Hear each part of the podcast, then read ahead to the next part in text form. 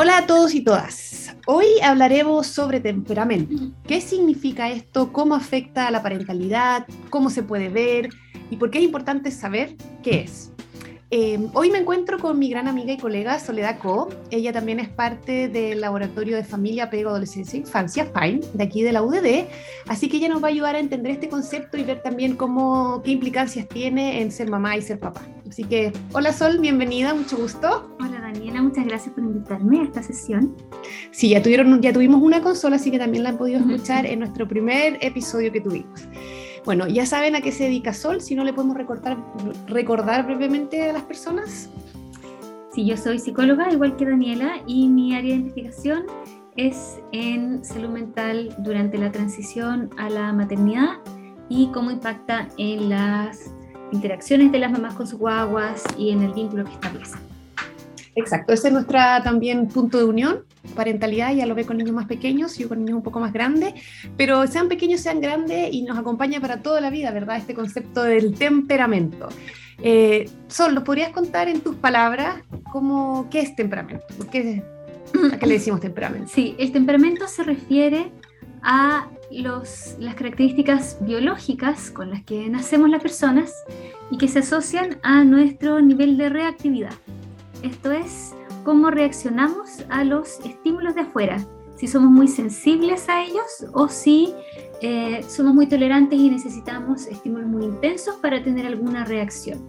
Em, eso básicamente. Y esa disposición tiene un componente hereditario importante em, y no cambia a lo largo de la vida, pero las personas aprendemos a manejar.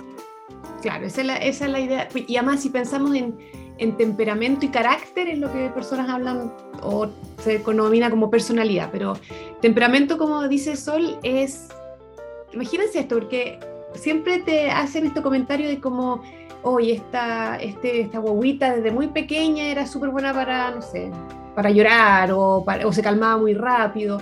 Piensen en esas características cuando tienen más de un hijo, ¿verdad? Y que uno es muy distinto al otro en cómo le pusieron las rutinas o qué cosas le gustaba hacer, si era más propicio a, que lo estimularan harto y le gustaba, otros niños son más tímidos. Todas esas características eh, están asociadas a un tipo de temperamento. Y ahí uno puede ir viendo también qué requerimientos tiene distintas personas respecto a su temperamento. ¿Cierto? Sí, y ahí eh, hay distintas clasificaciones teóricas sobre el tipo de temperamento, pero básicamente todas apuntan a eh, cuán intensos tienen que ser nuestros, los estímulos externos para que nosotros tengamos una reacción, eh, cuán orientados estamos a las cosas novedosas o si más bien nos dan susto, y cuán fácil o difícil nos es regularnos cuando nos hemos desregulado. Hay distintas como subcategorías y distinciones de distintas, como distintos aspectos más finos, pero si uno considera el grueso de esas tres, son súper fundamentales y están a la base de nuestra manera de funcionar en la infancia, porque como decías tú, Dani, recién, la personalidad en términos teóricos se describe como la combinación de aspectos aprendidos y hereditarios. O los aprendidos se llama carácter y los hereditarios se asocian más al temperamento. Y cuando los niños son pequeños, no han tenido tiempo para aprender muchas cosas. Entonces, los aspectos biológicos tienen un peso mucho mayor. En la medida en que las personas crecemos y vamos teniendo otras experiencias y desarrollando otras habilidades, el carácter puede ir ocupando un poquito más de espacio y puede ir modulando el temperamento. Pero en los primeros años de vida, el temperamento arrasa. Está más, puro, por decirlo de alguna manera. Y ahí lo que dice es interesante porque no es de ser determinista, de que naciste así, siempre vas a ser así, eh, en el aspecto del temperamento, pero sí es una tendencia a, ¿verdad? Y cuando tú decías que lo modula, una buena parentalidad o una parentalidad que se ajusta a las necesidades de cada niño, que son distintas basado en su temperamento, puede ayudar a, a, esa modulación, que no sea tan intenso, ¿verdad? Por ejemplo, estos niños que les cuesta calmarse una vez que se estresan, es una característica temperamental, si tienen padres o cuidadores que los pueden ayudar en ese proceso, entregarle más herramientas, eh, acompañarlo durante el proceso también de desarrollar las habilidades que necesitan, eh, son niños que van a tener mayor manejo de esa situación dentro de este rango, ¿verdad? Nunca van a ser niños que se calman muy fácilmente o que eh, son muy distintos a, lo que eran cuando pequeños, pero sí van a tener más manejo, más, más posibilidad de, de que eso interfiera de manera importante en su vida. Y eso de la interferencia que dices tú me parece una idea súper relevante porque eh, así bien en castellano y súper mm. sencillo, a mí me parece que el temperamento determina en parte cuán adverso para ti es el mundo en el que vives. Mm. Porque hay personas a las que el mundo les cuesta más, en que los estímulos son más intensos, que los desregulan más, y otra persona ante los mismos estímulos no se inmuta. Entonces, eh, si bien los niños con temperamento difícil pueden ser descritos como que se portan peor, que son más llorones, que hacen más pataletas, son niños que, eh, que lo pasan peor con el, con el ambiente porque se desregulan más fácilmente, mm. les molestan los estímulos. No, no es que sean mañosos, es que, es que no se pueden regular, es que eso es, son, es demasiado para ellos en el fondo. Y ahí el rol de los adultos cuidadores es fundamental para promover eh, lo que se llama bondad ajuste, que es que, el niño pueda adaptarse positivamente a su entorno. Y eso se hace en la medida en que yo como adulto adecuo mi conducta y mis respuestas a lo que ese niño necesita para favorecer que ese niño se vaya regulando y adaptando. Y mm. como dices tú, no es que su temperamento vaya a cambiar, pero va a ir desarrollando estrategias y habilidades para manejar esa desregulación o esa molestia mejor. Eh, sí, y ahí también em, interesante ir viendo cómo eh, eso puede o no puede interferir en, tu vida cotidiana. Y, por eso también hablamos de que no hay temperamentos buenos o malos, sino que depende para qué. Por ejemplo, eh, en estos estudios que son ya muy clásicos, seguían a los niños desde muy temprana edad para ver cómo eh, reaccionaban, por ejemplo, ante la novedad. ¿ya? Y uno ve, y uno puede fijarse en la plaza o en cualquier lugar donde hay muchos niños que eh, hay un grupo de niños que, por ejemplo, estaban jugando en una sala y entraba un robot, ¿recuerdas? Y hacía un ruido. Y a algunos niños se lo parecía, pero espectacular, fascinante, fascinante y, se, y lo miraban y como que les daba nervio, pero igual se acercaban y como que disfrutaban esa situación igual con algo de, respeto a estas cosas nuevas que llegaba y buscando a su figura de apego, que, era, que en ese momento eh, lo hicieron con las mamás.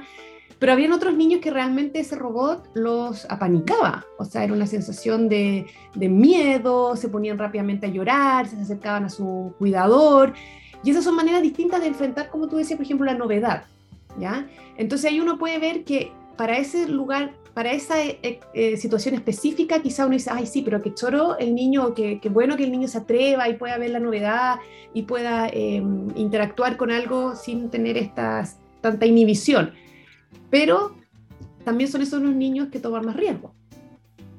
Es que como todo, tiene que ser un, equilibrio. Otro ejemplo eh, que uno puede ver más como en el día a día, porque si el juguete novedoso es súper bonito, pero es como de laboratorio, pero en el día a día, para la gente que está en su casa con sus niños, uno puede pensar en las actividades del colegio, así como el baile del 18, la hora de teatro del curso, ese tipo de cosas que uno ve niños que están felices, se ponen adelante, les encanta, y están como expectantes de participar y otros que ese día lo único que quieren es morirse, que los rescaten por favor y no aparecer.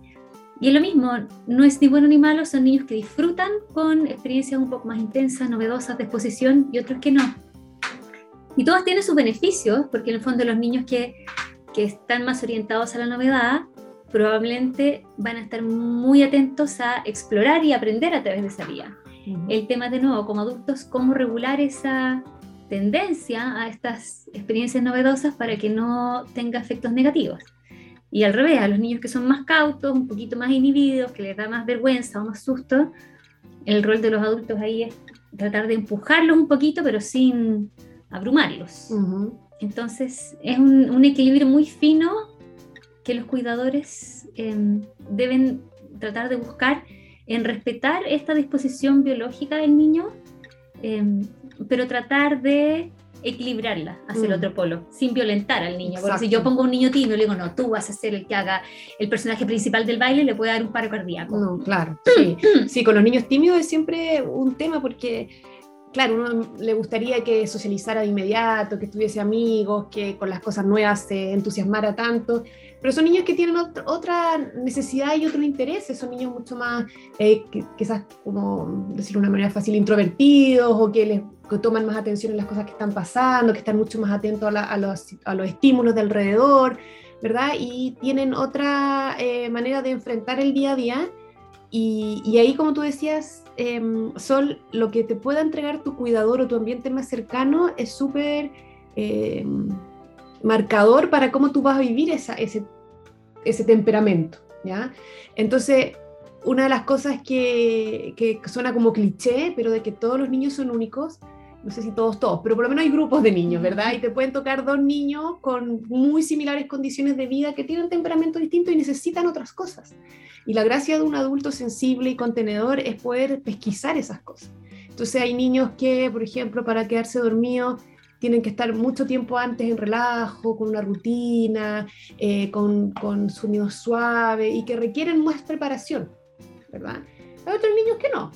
¿ya? Entonces, cuando uno va encontrándole como, como las características de cada niño, uno puede potenciar los aspectos de su niño y también mejorar la relación. Por lo que tú hablabas de este bondad de ajuste, es como que en el, encontrar la pieza que calza justo, y si eso sucede, ambos que están en la relación lo disfrutan mucho más. Y ahí lo que dices tú me parece súper importante que los adultos piensen en sus propias disposiciones temperamentales, que cuando somos adultos pesan un poco menos porque hemos aprendido a regularlas idealmente. Idealmente, sí. Pero eh, si yo tengo un temperamento parecido al de mi hijo o de mi alumno, yo probablemente voy a empatizar mucho más fácil. Si a mí también me apanicaba la idea del baile del 18, voy a encontrarle toda la razón. Eh, pero si a mí me parecía fascinante, voy a decir, este niño qué aburrido, qué novelos, entretenido que puede ser. Entonces, si uno es capaz de ver cuáles son las preferencias básicas de uno, em, desde ahí uno puede ocupar esa experiencia para empatizar, pero también para tomar conciencia de que uno tiene que hacer un esfuerzo y aproximarse al niño desde su propia disposición temperamental. Mm. Entonces es un desafío para los adultos de, de, promover esta bondad de ajuste. El niño no puede regularse, es chiquitito, está aprendiendo, entonces somos nosotros los que tenemos que hacer esos cambios y tomar conciencia de manera de irlos acompañando en que vayan aprendiendo a regular el temperamento que les tocó, eh, pero sin hacerlo sentir inadecuados. O sea, un mm. pobre niño eh, con un temperamento más inhibido, que es un poquito más temeroso, en una casa en que hay pura gente muy intensa, ese pobre niño lo va a pasar muy mal. Y esos son también los niños, por ejemplo, que en el aula muchas veces pasan desapercibidos. Y esos niños son también em, niños que, por ejemplo, expresan su malestar de manera distinta también. No son tan... Em, Expresivos. Expresivos, gracias. No son tan expresivos, entonces también ojo ahí, porque son niños que lo pueden estar pasando no tan bien y no van a tener eh, la disposición a poder mostrarlo de manera tan abierta, pero en general ahí como síntomas más ansiosos pueden ser más comunes en estos, en estos niños. Entonces, a veces uno eh, los toman menos en cuenta porque generan menos problemas, por decirlo de alguna manera, que un niño que es más activo, más reactivo, más eh, extrovertido en esas condiciones. Entonces, ahí hay que ver. Y también lo que tú decías de, que no es bueno ni malo, los niños que son extrovertidos y que son más exuberantes y que en sala de clases, por ejemplo, pueden ser un poco más exigentes, em, son niños con muchas capacidades de aprendizaje, con muchas capacidades de poder em, como encauzar esa, esa actividad y esa necesidad de la novedad para cosas positivas. Y ahí también es entretenido cuando uno ve cómo, cómo niños entre ellos se, potencian. Claro. Entonces, como un niño que sabes que es más extrovertido, más exuberante, puede trabajar con un niño que es más inhibido y eso también genera capacidad de tolerancia, capacidad de trabajo en equipo, capacidad de, ajustarse a un otro. Entonces, también es esa, esas combinaciones, muchas profesoras lo, lo usan muy bien para poder generar ambientes promotores del desarrollo. Sí, yo creo que eh, a las distintas personas nos pueden costar más algunas características que otras, dependiendo de mm. nuestra manera de funcionar, crianza, etc. Pero ahí yo creo que está la invitación de, em, de buscar lo valioso de cada temperamento, rescatarlo, potenciarlo y ayudar a compensar la parte que, que sea tal vez menos positiva o menos adaptativa, pero, pero me parece fundamental el tema de no generar estas etiquetas. Con, con las guaguas chicas se, se usa mucho. La guagua buena, la guagua mala, siendo la, guagua buena la que es una foto y no llora nada y duerme la noche de corrido súper chica, y la guagua mala o bañosa la que es súper desregulada, que no tiene horario, que todo le molesta, que llora y llora y llora. Em, porque eso genera también eh, estigmas que después a los niños les, les quedan se pueden arrastrar en el tiempo. Entonces uno queda con la idea de que este niño es mañoso, este niño es difícil, este niño es desregulado, este niño se porta mal. Y va generando, eso va este afectando la identidad del niño. O este niño se porta bien o no necesita nada. También. Y a veces se pasa de alto, sí, súper. muy, muy, muy acertado lo que tú dices, porque esas etiquetas van eh, marcando al niño, pero también van marcando la relación, ¿verdad? Lo que tú esperas de ese niño y cómo lo tratas. Y cuando no sucede esto que, que Sol nos contaba de la bondad de ajuste, lo que más probablemente pase es que se exacerben ciertas conductas, ¿verdad? Con niños que, si yo tengo un niño que le cuesta más regularse, por ejemplo, y, y en una casa es una casa donde hay muchos estímulos y donde entra y salen muchas personas, donde la tele está prendida, donde no hay mucha rutina, donde hay ruido, ese niño le va a costar mucho más y su manera de expresar esa, esa disconformidad con el entorno es em, con las herramientas que él tiene, que son herramientas de conductas más externalizantes, de hacer pataleta, de llorar, de generar eh, esas situaciones como para mostrar que está incómodo. Sí, porque ahí es también importante en términos de parentalidad el ser capaces de leer la emoción que está a la base de la mm. conducta del niño, tanto del que hace pataleta como del que está sentado en el rincón, porque un niño que es más introvertido o con un temperamento más inhibido que se siente mal, probablemente no va a hacer una pataleta, pero se va a ir a encerrar a algún lado y, y yo como adulto, si bien puedo estar tal vez aliviado de que no esté gritándome en la oreja, si yo quiero acompañar a ese niño a regularse, yo necesito estar atento a lo que le pasa y acompañarlo en su manera de expresar ese malestar también. Entonces necesitamos afinar la mirada para entender qué es, qué es lo que subyace a las distintas conductas de los niños. Mm. Sí, eso, eso eh, eh, es la clave también cuando hablábamos de, sensibilidad, ¿verdad? De hacer la capacidad de poder leer las claves que te da dando este niño, tu hijo o, alumno, para poder responder adecuadamente a, esas claves. Y las claves van a ser distintas y la respuesta necesaria probablemente también va a ser distinta, ¿verdad? Para acomodarse a esa necesidad.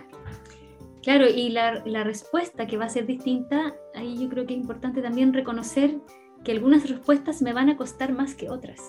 Mm. A mí como mamá o papá o como profesor, profesora, hay niños que me va, que me va a resultar mucho más fácil ayudar a que, a que se regulen o que me va a resultar más fácil guiar o acompañar en ciertas tareas. Y hay otros que me van a desafiar, me van a costar mucho más. Entonces también el tener conciencia de qué es lo que hace que ese niño resulte desafiante, me ayuda también a buscar una manera más positiva para relacionarme con él y acompañarlo. Eh, mm. porque si me quedo en que este cabro es insoportable, voy a etiquetar al niño y voy a cerrarme ante toda posibilidad de eh, buscar alguna estrategia más adaptativa para relacionarme con él. Pero si trato de entenderlo en términos de su necesidad o en términos de sus características más temperamentales, tal vez puedo empatizar con eso, entender de dónde viene la conducta y a partir de ahí yo como adulto hacer el esfuerzo para eh, apoyar que ese niño se adapte mejor a su mundo. Y entregar herramientas adecuadas para ese niño y en ese contexto también. Porque también hay contextos que, en los cuales los niños más exuberantes se sienten más cómodos y contextos donde los niños más inhibidos se sienten más cómodos, ¿verdad? Y ahí destacar, siguiendo con lo que decía Sol, de esta situación de que los niños cuando son muy pequeños, los bebés recién nacidos, claro, lo que los regula son los cuidadores, las personas adultas que están a estos lados y que los acompañan en este proceso para poder desarrollar las herramientas para una autorregulación que viene bastante más adelante en el desarrollo. Pero muy rápidamente las relaciones son bidireccionales. Entonces, ¿a qué se me refiero con eso? El hecho de que el niño haga A o B genera en el papá A o B y según cómo el papá responda a eso, va a generar algo en el niño. Y ahí se puede encontrar, por un lado, lo que yo decía de, exacerbar las conductas que a uno no le parecen adecuadas, muchas veces terminamos, o sea, cuando un niño está realmente, no sé, con pataleta o sobrepasado y uno le grita, que más de uno le debe haber pasado alguna vez, si uno lo piensa desde afuera es como ser opción de que esa situación vaya a ayudar a ese niño, no es la herramienta que necesita en ese momento, ni... Entonces, lo que uno hace también genera en el niño un tipo de respuesta. Entonces, y esa respuesta del niño va a generar en ti. Se ha visto esto mucho, con, por ejemplo, con niños que son más, tienen, muestran más afecto positivo, tienen más respuestas positivas de la gente en general, ¿verdad? Entonces, todas esas situaciones van ayudando a que se generen estos como círculos viciosos, cuando tú hablabas como de estigmatizar y de poner estas etiquetas, o círculos virtuosos, donde tú empiezas a promover cada vez más una relación que es más eh, fluida, donde el niño puede adaptarse mejor al entorno, donde tiene más capacidad de poder regularse, etc.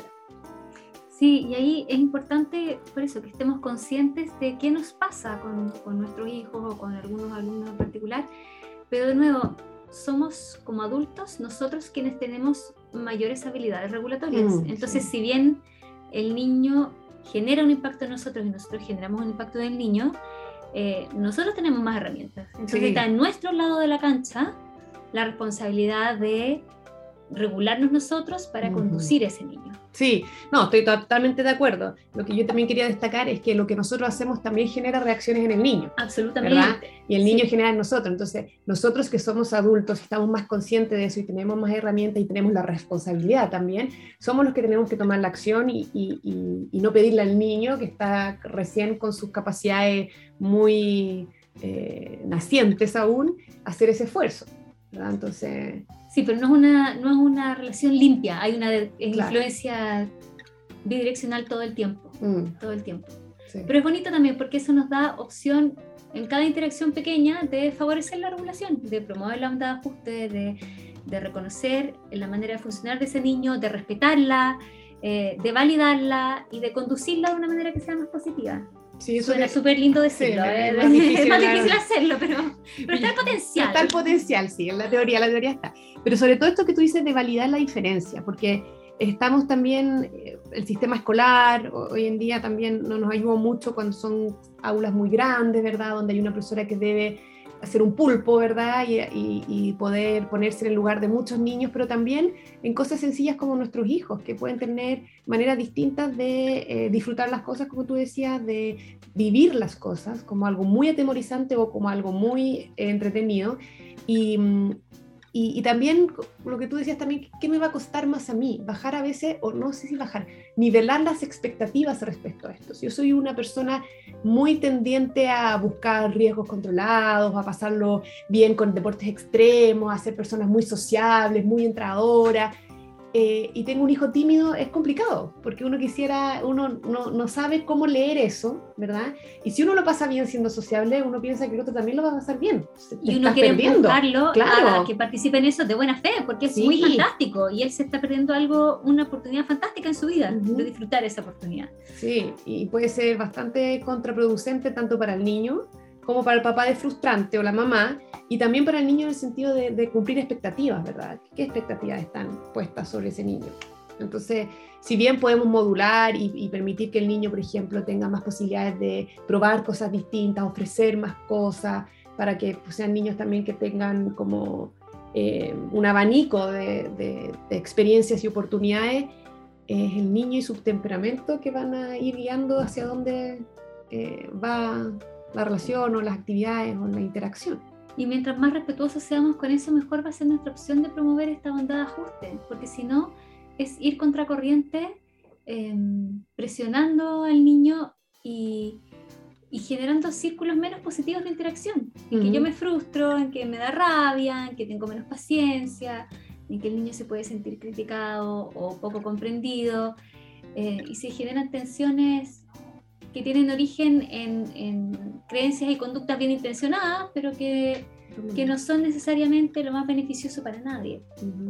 Pero cuesta, cuesta porque uno tiene una manera de funcionar y, nociones de qué cosas son importantes y valiosas para uno y eso es lo que uno quiere transmitir a sus hijos. Y uno lleva harto años con eso. Claro, uno lleva la vida entera viviendo así, entonces cuando te encuentras con alguien que funciona parecido, uno dice, bien, este hijo mío. Claro. Pero si te toca un hijo que funciona de otra manera, uno tiene que hacer el ajuste, pero cuesta, porque uno tiene que aprender a funcionar distinto. Sí, sí, y ahí lo que tú dices, de nuevo la onda de ajuste, pero que este ajuste es que no es un extremo de que, ah, ya, es así, nunca más lo voy a poder cambiar, o casi que es una sentencia a muerte, pero tampoco pensar de que es tan moldeable, entonces encontrar el equilibrio este como, yo le digo como el ancho de banda de cada uno de los temperamentos, tengo cierta movilidad, pero hay niños que uno ya después los ve en adolescencia y siempre fueron un poco más retraídos, por ejemplo o niños que siempre fueron más extrovertidos, o, el rey de la fiesta y cosas así, y se mantienen esas características. Los dos lo pueden pasar súper bien en una fiesta, pero cada uno con su, con su intensidad distinta, por ejemplo. Sí, y ahí me parece súper interesante lo que dices de eh, respetar esas características, pero no por eso no desafiar un poquito. Sí, porque al que es muy intenso, igual hay que regularlo un poco y bajarle la intensidad, porque si no puede terminar tirándose el puente para abajo, eh, figurativamente, digamos. Entonces, hay algunos a los que hay que frenar y otros que hay que buscar un poquitito. Entonces, es ese, ese equilibrio muy difícil de saber cuánto acoger y cuánto exigir, y que puede variar de acuerdo a la etapa del desarrollo, de acuerdo al tipo de actividad, de, acuerdo al... Al contexto. Y, y, ahí también es lo que tú decías, hasta dónde tirar, porque, por ejemplo, con el tema de los colegios hay colegios que no todos los niños son para el mismo colegio, no. ¿verdad? Entonces, ¿hasta qué momento uno tiene que decir, ya, esto, esta situación no le acomoda a mi hijo?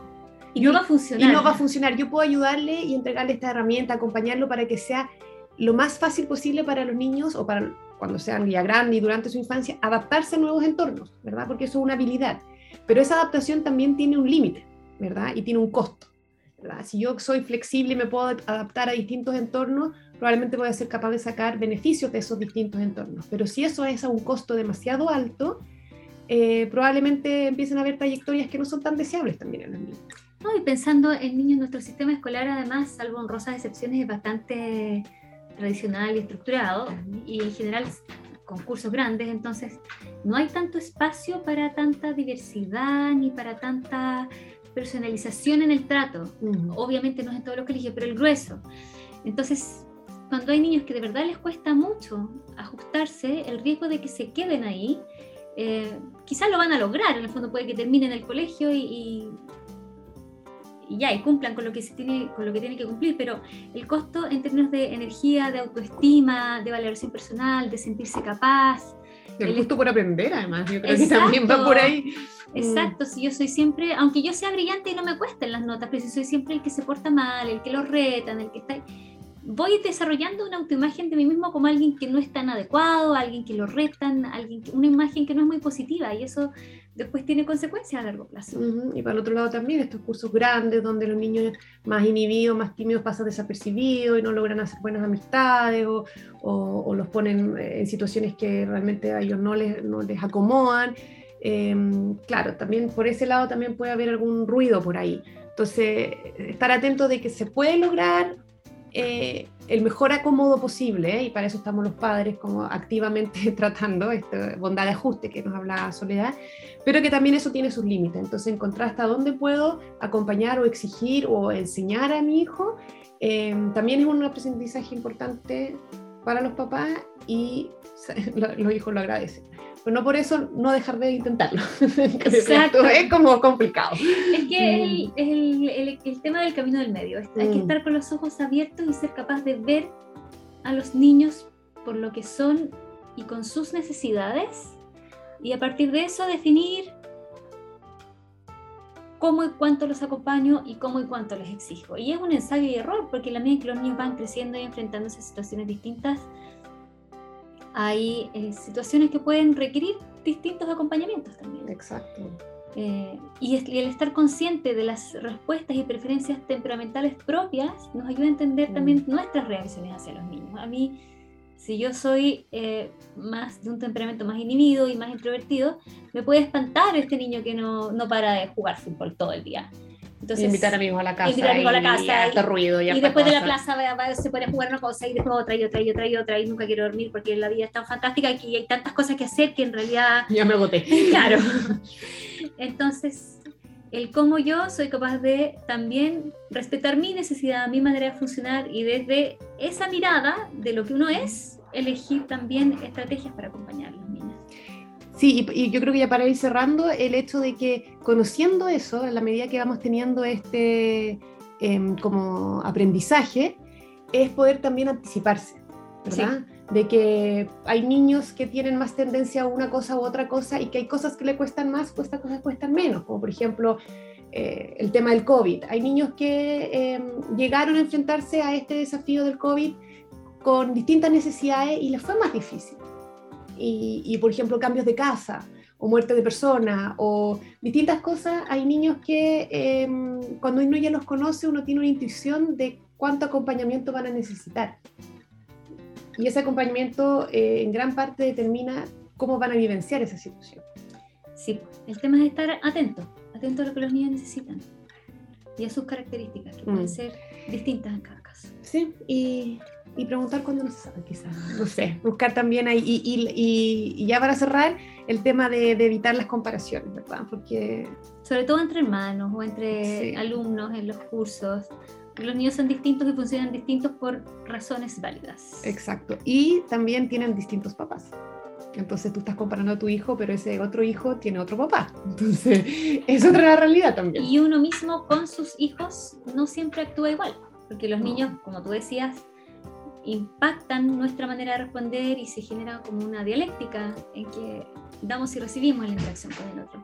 Y esa dinámica no necesariamente es igual con, con, todos los hijos, porque los hijos son distintos, gatillan cosas distintas en uno, uno responde distinto y esa respuesta a ellos la toman de una manera particular. Entonces, si bien es la misma casa, las mismas reglas, los mismos principios, uno no necesariamente reacciona igual. Y ya no es, no es lo mismo con el primero, con el segundo, con el tercero, que da pie para otro, episodio. Sí. Bueno, Sol, te quiero agradecer mucho esta conversación, se nos pasó volando. Eh, el tiempo, así que estamos llegando ya al final del capítulo de hoy. Espero que les haya eh, gustado, que hayan aprendido algo nuevo, que les haya hecho pensar. Em, y estos son los temas que con Sol estamos conversando generalmente, en el tecito, no, mentira. Eh, esto fue La Ciencia de la Parentalidad y los espero en el próximo episodio, capítulo, no sé cómo se llama, para poder seguir hablando de parentalidad, crianza y otras cosas. Gracias, Sol. Gracias.